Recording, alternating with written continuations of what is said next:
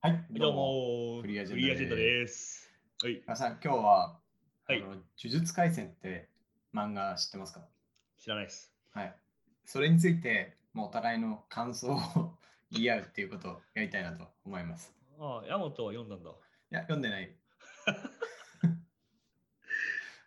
これ系な。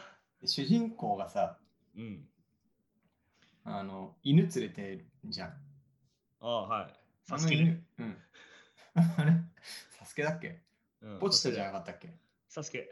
サスケサスケ連れてるじゃん。うん。あのサスケが呪われて やべやべ。呪われてるじゃん。うん、そうね。ね、その呪いを解くためになんか主人公がいろんな敵を倒していくって漫画だと思うんだけどうん。誰との戦いが一番良かったいや、でもさ、サスケってさ、うんその呪いかけられてからさ、こう太陽に当たれない体質じゃ ん。そうだね それそうそうだねあのそうだわ あと首切ると死んじゃうんだよね大体知るっし ょ。まあでも、呪術廻戦すごいよな。もう15年も続いてるからな。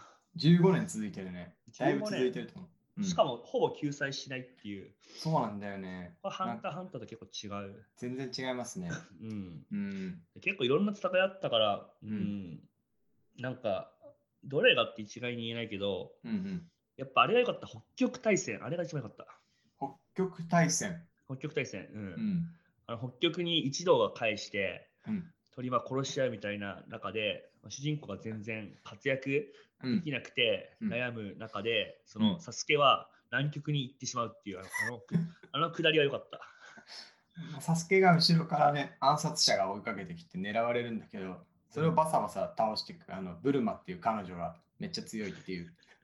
えブルマ誰だっけブルマだ誰の彼女だっけブルマえブルマは、あれですよ、主人公の友達の 三上くん。2B ああ、クラス1年 2B 組のああ三上くんの彼女あのブ三ルマ。上さんあそっか三上いたねうん、で三上も呪力がすごい強いんですよ、呪力が。うん重力ね呪う力がすごい強くって、まあ、敵のの、なんだろう、呪われしい人、うんすごい倒す。うん地人ね地人確かに。 あの、ジビンチュ。自民中。 そうね。いや、三上だって初登場時さ、呪力700しかなかったのにさ、なんか再登場した後あとさ、なんかマリアナ海溝でめちゃくちゃ修行して帰ってきてさ、確呪かに力が呪力が7000万になってさ、確かにスカウター壊れてたもんね。あれはすかれた。これ大丈夫かこれ。これ,、ま、これなんか、俺らが知ってる漫画の引用をいかにするかみたいなゲゲームになってるけど。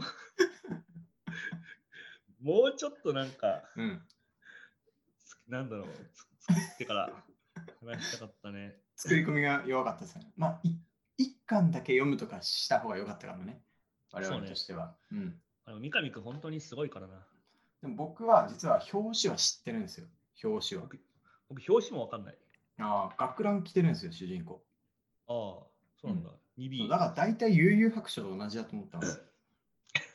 悠々白書知って知ってるでしょもちろん。だから霊界に行ってうん。トグロを倒すみたいああ、確かに。な。あのあれなんだっけまあ、暗ト黒グロ倒すの霊界行く前やけ ど。わせや行く霊暗黒武道会だっけからん。あれトグロ兄弟率いるトグロチームと、はい。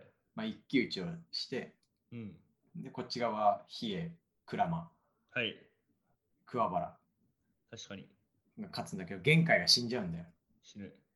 でそこでユウスケが出てきて最え、後普出通す のそのえ普通に有白書の話してるのなんじゃっけっていう話なんじゃないかな大体。 でも今の話聞いたら、なんかめっちゃ、うんあの、有白書って烈火の炎にめっちゃ似てるなって思った。え、烈火の炎ってどういう話レッカーの炎は、ん主人公は学ラン来てんだけど、おお。でなんか主人公は学ラン、忍者に憧れてる主人公なんだよね。うん。で、なんか実は忍者の末裔で、うんで、なんかそこで、なんかこう水を使うキャラと、炎を使うキャラと、うん。うんあとやたらと脳筋なやつが出てきて、水ほで、うなのんかそ脳の筋、その、なんか暗黒武道会みたいなやつにおーおーおー 出て、うん敵のなんかそのグループがいいんですよ。くれないグループってやつが。うんくれそないいつぐをらいたそいつを倒すって話。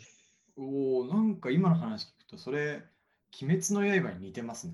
全部もう大体一緒あのねひ火の炎の柱と水の柱っていうのと、まあ、はい他にも柱っていうのがいて、はいはい。その鬼を倒すグループと、あとはまあ鬼のその強いグループがいて、最後そのなんかボスが作った結界みたいな中で一騎打ちをし合うんですよ。なんかさ、グループがいて、ボスがいてとかいうまで抽象化するとさ、 全部一緒になるからさ。全部一緒になりますね。必殺の少年漫画パターンなんでしょうね。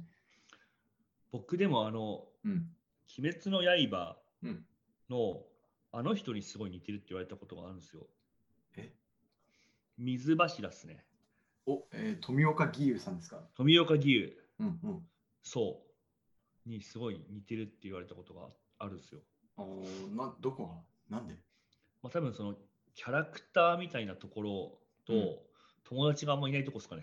ああ、富岡義勇はね、冷めてるんですよ、ちょっと。水柱めっちゃ冷め。でも実はいいとこあるじゃん。そう、いいとこありますね。確かそに。れがそれが痛かったんじゃないかな。あそれが言いたかったのが。あと僕ね、子供と一緒に映画見たんですよ。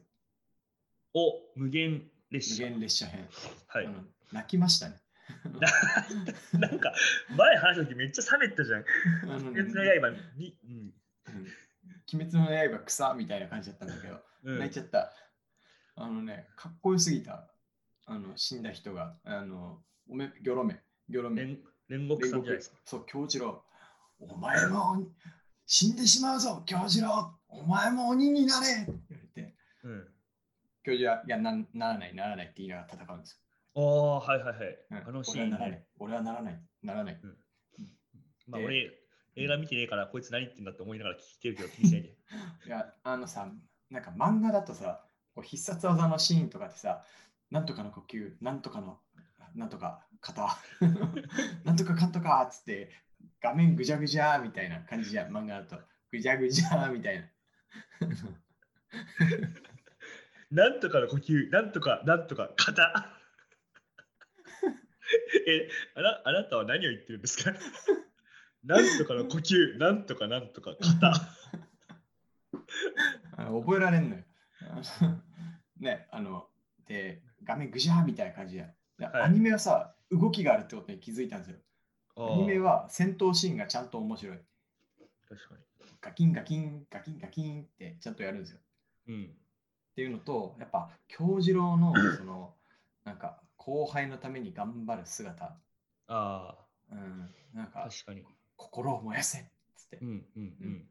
俺は俺の責務を全うするっていちいちパンチラインだなみたいな、ポンポンってやってました。いやでもすげえ面白いなと思ってて、うんあ一つはさっき呪術廻戦全然わかんないのに、うん、その話したじゃん。まあそうですね、およそストーリーは当てたと思うけど。で、僕、あうのんその、映画見てないんですよ。うんうんうん、だからみんなはすごいって言うけど、その煉獄教授郎がうん活躍してるシーン見てないんですよ。はいはいはい。でも今、ヤモンティが言ったセリフうん、って、よくその人が言ったり、ツイッターとか流れてるから、全部聞いたことあるんですね。な るほど。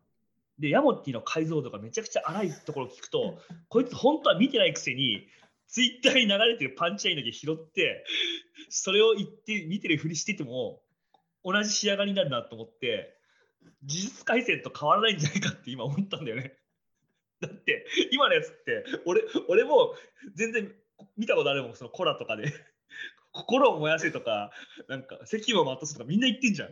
だから、その、見てなくても言える話こいつしてんなと思って そのその上でできたのがなんとかの呼吸なんとかのなんとか型だからこいつ見てないなって思う普通の人だったら思うと思うんだよね どう思うお前そいれやなんかね、僕ね、 なんかさ、うちの息子とかそういうの見てから、こう、夜寝る前にごっこをしたから、はいはいはいでお父さん赤だねって言われかわいいかわいそういて、で、僕、京次郎ね、うんやるんだけど、あの息子はさ、すごいいろいろ細かいところまで覚えてんね。おで、うちの妻も、ともう2回目見に行ってて、うちの妻もすごい覚えてんね。ねんねんころり、こんころりとか言ってんのよ。ううんちの妻はね、うん、あの、これ、あ俺眠らせる鬼なんだけど。俺見見てないけ どでそまあ、すごい、すごい似てんのよ。で、ん細かいところまで覚えてるの。で、僕だけ、その赤座のセリフとか一個も覚えてないの。もう死んでしまうぞ、京次郎とか、違う、ちょっと違うみたいな。 根本的にそういうのを覚えたり、まあ、興味が薄いのかなあの、できないんだなって。えーめっちゃ和む山本一家。えーなんか子供の頃にそういうなんかこう好きな漫画とかでこう戦うふりとかしなかったん ですか、あしてたよ、してたよ。悠々白書大好きだったよ。悠々白書ですかうん。なんかどな誰が好きなんですか潜水が死ぬとこが好きでしたね。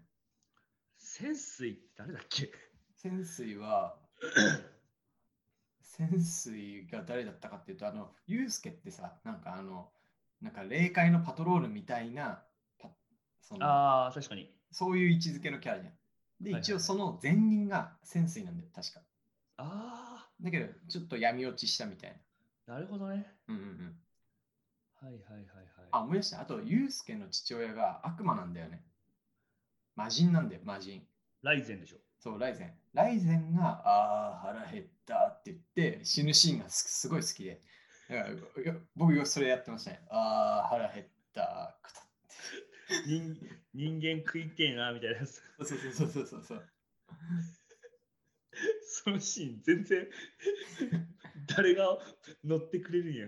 ユースケがこういろいろ親父と格闘して、うんで、お前食えよ、食って強くなれよみたいなことを言うんで、うん、でも親父は最後、なんかの、その、ね、昔一緒に暮らしてた人間の奥さんのこととか思い出して、食わないって決めて死ん、餓死するんだよね。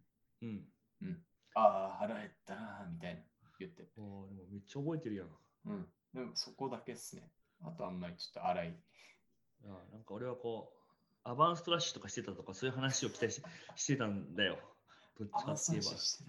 してた。してあ、た。してた、してたんかし。てた、してた。ディズニーランドに連れてってもらった時、5歳の時に。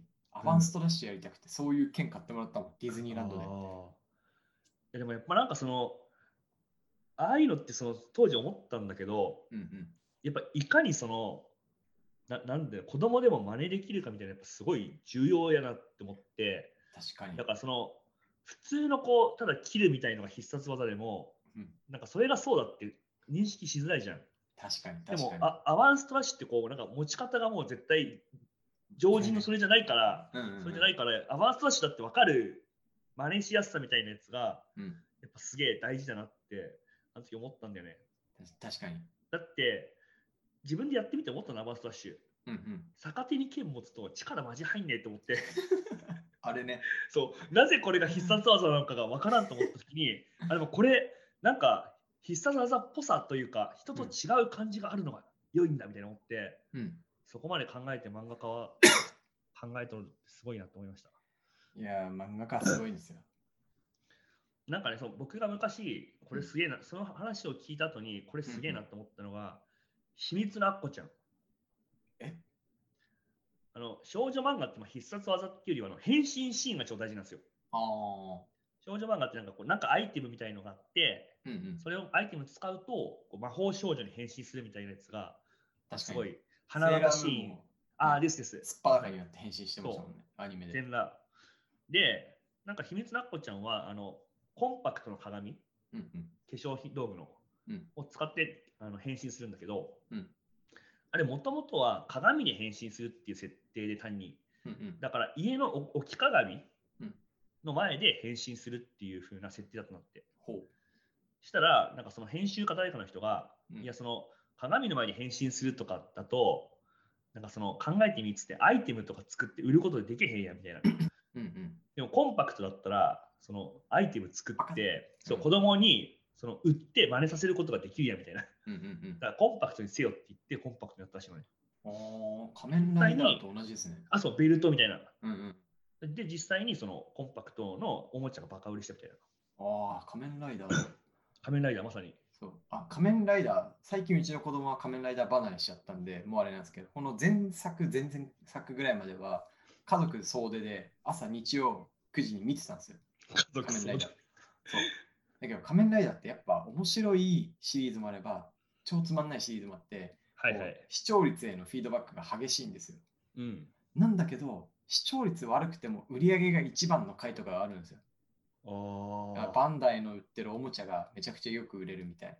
あなるほどなんで多分番組としてはあのシナリオとかその面白さとか、まあ、そういうのはまあ一定視聴率を取るために大事なんだけど変身シーンがいかに売れるおもちゃを作り出せるかっていううん。なんかそこに多分一点突破してやられてるなっていう感じがします。賢い、賢い。うんでもさ、俺がもしバイクの会社の社長だったらさ、はいはいなんか仮面ライダーのスポンサーをこう一手に引き受けて、はいはいはいはい。なんか仮面ライダーが乗ってるのは実はヤマハだみたいなヤマハかよ、川崎にしてくれ。感じのステマで親父層も取り込むみたい な。まあね、パパ、バイクに乗るならヤマハがいい。パパなんで川崎じゃないのって言わせる。そうそうそう。うんうん。うんなんかそういうあの話もあるなって、やっぱ呪術廻戦見てて思った。いやそうだよね。呪術廻戦であの変身の時に出てくるあの数珠すごいもんね。数珠売れるよね、あれ。呪術数珠。普段首からぶら下げてんだけど、変身するときこう出してくるじゃん。こうやって。ジャリジャリって。 呪術数珠え、それなんか、えもう聞くのもおぞおぞましいんだけど、 その、じ呪術廻戦って響きから ひ引っ張られてるだけじゃないよね。そうだよ。いや、やばい。呪術え、でもさ、別の白目のキャラは木魚で変身するじゃん。パンパンパンパンっつって。あの坊主。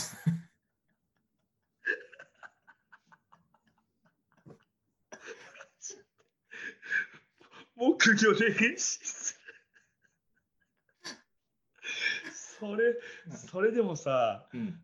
あのそういうのやってほしいな。あの、うん多分なんか職種とかは流行らすのに、うん。漫画とかドラマが有効だみたいなのってやっぱすごいある。っていうのあがあ、ありそうですね。なんか、キムタクが弁護士のドラマやったらヒーローかな。弁護士かっこいいってみんな言うとか、うん。あとブラッディ・マンディっていうなんかその、ハッカーが主人公のアニメ流行ったら、うんうんハッカーかっこいいみたいな話になって、うんで、なんか前、その、いた会社でデータサイエンティスト集団みたいな会社にいたときに、うんうんデータサイエンティストをどうやって流行らすかみたいな話の時に、うん。でも漫画描くしかないんじゃないみたいになったのね。はいはいはいはい。結局、光の碁とかも、今まで碁をあんなに取り上げた漫画がなくて、うんもうその日本碁協会みたいなところのもう推薦図書みたいになって、うーん結。構碁も流行ったみたいなのがあるかうんうら、んうんうん。そういうのは大事だみたいな話で、うん確かになんかその、坊さんとか木魚を使うみたいなキャラクターがめっちゃ輝いてる漫画とかあんまないから、ないないないない。これはいけるな。いや、いあれはね、相当、その神社業界のマーケットを伸ばしちゃう漫画だと思ってます ね。僕木魚仏教 なんで。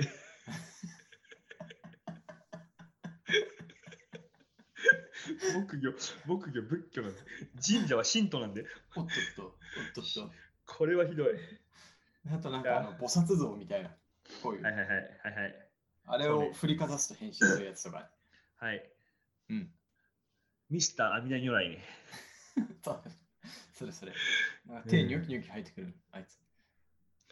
確かに。うんいや木魚で変身めっちゃ、めっちゃくちゃ面白い。 いや、もうなんか木魚、なんかもううん引っ張られただけだけど、うんなんか首、まず変身っていう概念が今最近、最近はもうないと思ってるから、今更変変身する漫画とかあんまないし、うんなんか全部面白かった。はい、じゃあちょっとねこの後は「呪術廻戦」の作者さんにあのごめんなさいの意味を込めて今から全巻買います ヤモッティってシナプスの範囲すっごい短いよね。なんかこう、ああることからあることをインスパイアするときの距離がもうすは半径4ミクロンくらいのことしか。なん呪かさ術廻戦から呪術って。何もしてない時はもうちょっと広いんですよ距離が距離い。長いんですよ、こういう時って本当短いんですよねうん、そうだね。なんか、 A から A' ダッシュを推測するみたいな感じだと思なんかそうね、テーマ出せとか、うんです推察しろってこう強いられると、一気に箱の中入っちゃって、うんはいはいはいはい なんか筋肉が自由に使えてない感じすごいあるよね。なんかぜ何も出てこないぞっていう、うん。うん、ね、確かに普段話してると結構、そこからそこに飛ぶとか結構面白い発想だなみたいなのがあるけど、うんなんかこれについて考えろって言われた瞬間に、えうん、え、あの、そのみたいになってるよね。あのなんかさ大学栄養入試とかってこう論文みたいなのなんじゃんおお、懐かしいしい。なんかそうう,、ん。こう書きなさいみたいな。めっちゃ苦手だったんだよね。今思い返したら。栄養入試やってたのあ僕はね、なんかクラスのやつら4人で試しに受けようぜっつって、3人受かって僕だけ落ちるっていうのをやりま した。クソだしねっつって。そのその3人もすげえな。そうですねしかもなんか、そのうちの一人がね、めっちゃ思い出してきた。 と、なんか僕の番号を伝えるから、代わりに見てくれっつって、そいつ携帯で見てくれたんですよ。うん、で、お、誰々ある、誰々ある、誰々ある、お、ヤマトもあんじゃん、おい、全員合格だ、イエーイってやってたの。おい、うん、マジかマジかっつって見してっつったら、いやいや、俺違う、ない、ないっつって。えそいつその次の授業、世界史だったんですけど、うんこんなんだって、こんな、俺がミスったみたいな、ヤマトに迷惑をかけたみたいな感じいで。やいやいやいやいや。いやいや、俺の気持ちだからそれっつって。で、授業中に父親から電話かかってきて、お前本当に受かったのかって言われて、いや、落ちてたわ、ごめんっつって。そいつ、すえ、結構、なんだろう、平成最強のうっかりさんだね。そうなんですよ。ね、そいつはその後大学進学後、ハモネプに出てました。何の話 や。栄養入試の論文が苦手なんだ。そうなんですよ。えーじゃあなんか面接とかも結構きついんじゃないのどうなんだろうね。どういう面接かによるな。うん。うん。なんか僕の友達がゴールドマン受けた時に、うん。なんかお前サッカー選手で言うと誰みたいな感じで聞かれたとか言ってて、うん、ロベルト・カルロス。なんで蹴りが強い。もう落ちた人今。 なんかそういう面接結構きついよなと思って。きついきつい。い何を見てんだろうと思って、や、そうそう、そうなっちゃう。でもその子は受かったんですよ。うんななんでなんで女の子なんだけど、うんうん、結構び結構美人の。あで東、東大生なんだけど、うんで、なんか、俺サッカー選手詳しくないんだけど、その子は言われて、いや、おガッドゥーザですかねって言われて、あ。いいね、ガッ ツゾ。で、なんでって聞かれたら、いや、顔が似てると思うんですよってお言っ前、俺とレベル同じじゃねえか。た。いや、でも、おもいや、しかも結構美人な女の子だから、うんうんいや、おもろいねみたいになって、うん。受かったらしい。うん、なるほどね。いや、でガッドもゥーザすごいよな、そそういうのすごいよな。うん。ガッツゾ、ウィレだといろんなパラメ低いけど、魂が高いみたいな感じだからね。ああ、なんか、そそんな、そうね。え、ヤモティでもじ自分が呪術廻戦だと誰だと思ういや、あの、 主人公のクラスの先生いるじゃん。あ、メラニンうん、メラメラニン。メラニンだと思う。メラニン。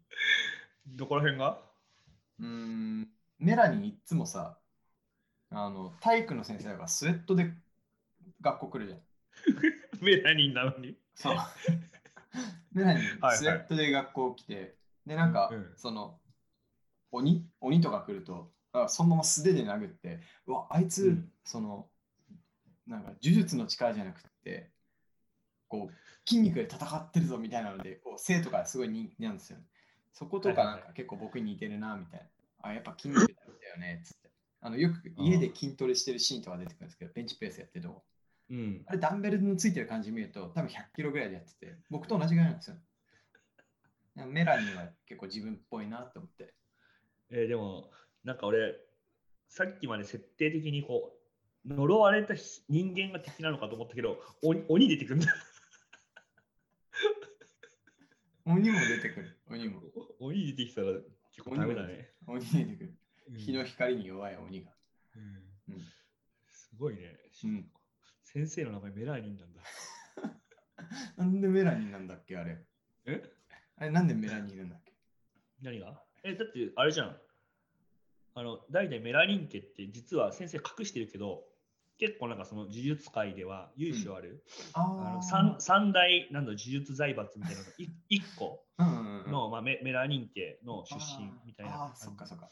うんあ、確かに。で、呪術の力が 使えないからって言って追い出されたんだよね。そうそうそう。うんうんうん。でもまあ彼本名はメラニ・ハラール・ジュニア14世だけど、メラニン払う。うん。メラニ・ハラール・ジュニア14世だけど、うん。なんかその結構歴代の中でも一番才能あるみたいな感じに言われて育てられていったのに、うんうんうん。なんかそのやっぱその技術の力で敵を倒すんじゃなくて、まあ、自分はその筋力で粉砕したいみたいな感じの思想がやっぱ強すぎて強すぎたね。でやっぱそのメラニン家のこう思想としてはうん。まあその筋肉みたいなうん。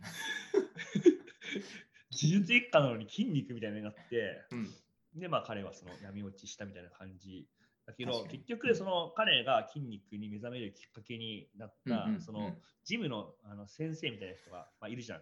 名前ちょっと忘れたけど、なんか、あうん野本の野本、野本さんね。野本正武がいるじゃん。うん。たまたまね、同じ名前のやつ。うん。そうの野本野本のことすごい尊敬してあの筋肉に目覚めるんだけ ど結局そのメラニン家のあの、うんまあ、当主だから、うんえっとせ先生のメラニンがそのハラール14世の、まあ、ひいおじいちゃんに当たる人うん。がやっぱそのぶち切れてその野本を殺しちゃうってシーンがあってはいはいはい。で、まあ、そのやっぱこいつがいるからあの、ううんちのまあひ孫は筋肉落ちしたんだみたいな感じになって殺されるじゃん、うんうん野本がうんでそれでものすごい、まあ、実は切れてるっていう過去を確かに。でもなんかそのお家騒動をやってる時に、 要はその国境をまたいで、隣の、えっと、メリル家から攻め込まれるっていう事件があるじゃん。はいはいなんかその事件の時に、なんか結局一致団結して、そのまあ、外敵を押し返そうとするところとか、やっぱあの辺とかね、そのペリー来航みたいな感じを思わせますよね。外敵って誰だっけ外敵メあメリル家。ああ、メリル家と戦ってんだ。うん。メリル家。それも、 なんかメラニンから インスパイアされただけとかじゃないよね。いやいやいや、メリル家メリル家、メリル家。あの、さっきゴールドマン・サックスって言ってたじゃん。メリル・リンチってあったよね、みたいな。ひどいな。でも俺全然メラニン家の話、普通に今から30分できる気がする。いや、やっぱ君はすごいよ。すごいか天才なだ。ようん、天才。も適適当やわ。う、そう素晴らしい。じゃあ、最終回どうなのか、最後予想してもらっていいですか。ああ、でもどうなのもう15年続いてるか らね、そもそもいつ終わらす、でもまあ作者の人もね、100巻キャストで終わらせたいみたいなことをうん。行ってるっていう噂も結構出回ってるけど、今何巻なの今は89とか。あ、そんな言ってんだ。うん。うん。でもなんか結構そこも複雑で、なんかもともと100巻で終わらすっていう風な握りうん、で、あの始めたっていうのが、まうんあ、あるらしいんだよね。うんでも、さ、あの主人公、主人公で作者の人さ、講談社から集英社にさ、一回出版社をくら替えしてるんだよ、実それは。すげえな。それすげえ暗がりだ。そう。で、もともとはだから、まあ、講談社の時は100巻で終わらすみたいな感じでずっと言ったし、その時の編集長は分かってくれたけど、まあ、集英社はやっぱ金の亡者で、うんいやもうめちゃくちゃ呪術改正もバズってるから、うんもう今本当イスラムとかでもすごい流行ってるしみたいな。流だか行らってんだね。 100, 巻で終わらせねえぞみたいな感じの圧力があるらしいんで、はいはいはいはい。なんかちょっと作者の人も投げやりになってきちゃって、うんあもうだったらずるずる続ければいいんでしょみたいな感じになってるっていう噂は結構聞いたことがある。うんうん。だから結局、まあ、今やってるその霊界大戦争編みたいなやつが、はい。なんかその、それを終わらせたら100巻で終わらせるみたいな感じのうん一応シナリオだったけど、もうんうなんか大霊界みたいなのを今作ってるらしい。ああ、確かにな。なんか最後の方にもうちょっとだけ続くのじゃって言ってたもんな。そうそうそう、一旦 そうそう、暗黒大陸編みたいな感じです。うん。うあんそこから長そうだもんな。100巻か。なるほどな。いや、でもまだまだゾクゾクしますね、これからの展開に。まあそうだね。うん。まあでも、ラスボスはサスケなんじゃないかちょっと言っちゃうの、それ。な。 知らんし。ちな助みけにって犬だろ。 ちなみにサスケ、サスケってあの、オーギーさんちの柴犬な。 そうなんだ。そう。もう、い犬っつったらサスケしか出てこなかった。もう、もうそれもあれですね、シナプス小さめですね。短めですね。ちっちゃいね。なんか俺の中で、あの、いおじさんちの犬は本当に俺の中のもう犬オブ犬なんだよね。犬オブ犬なんだ。めっちゃ可愛いから。はい。いや、ということで、今日はね、そう呪ね術廻戦の。まあね、ちょっとネタバレも含んだんで、なんかはいネタバレが嫌な人は、まあ、聞かない方がいいと思うんだけど、うん。最新話の話ね。あれってまだ続いてんのいやー、さっき見たら15巻って書いてましたね。 ?15 巻 かよ。15巻かよ。はい、15そう巻な。んだうん。はい。じゃああや、ってんだ。うん、流行ってるみたい。見よっいやかまな。あ、みんなもね、ぜひ左利きのエレン、読んでみてください。それでは。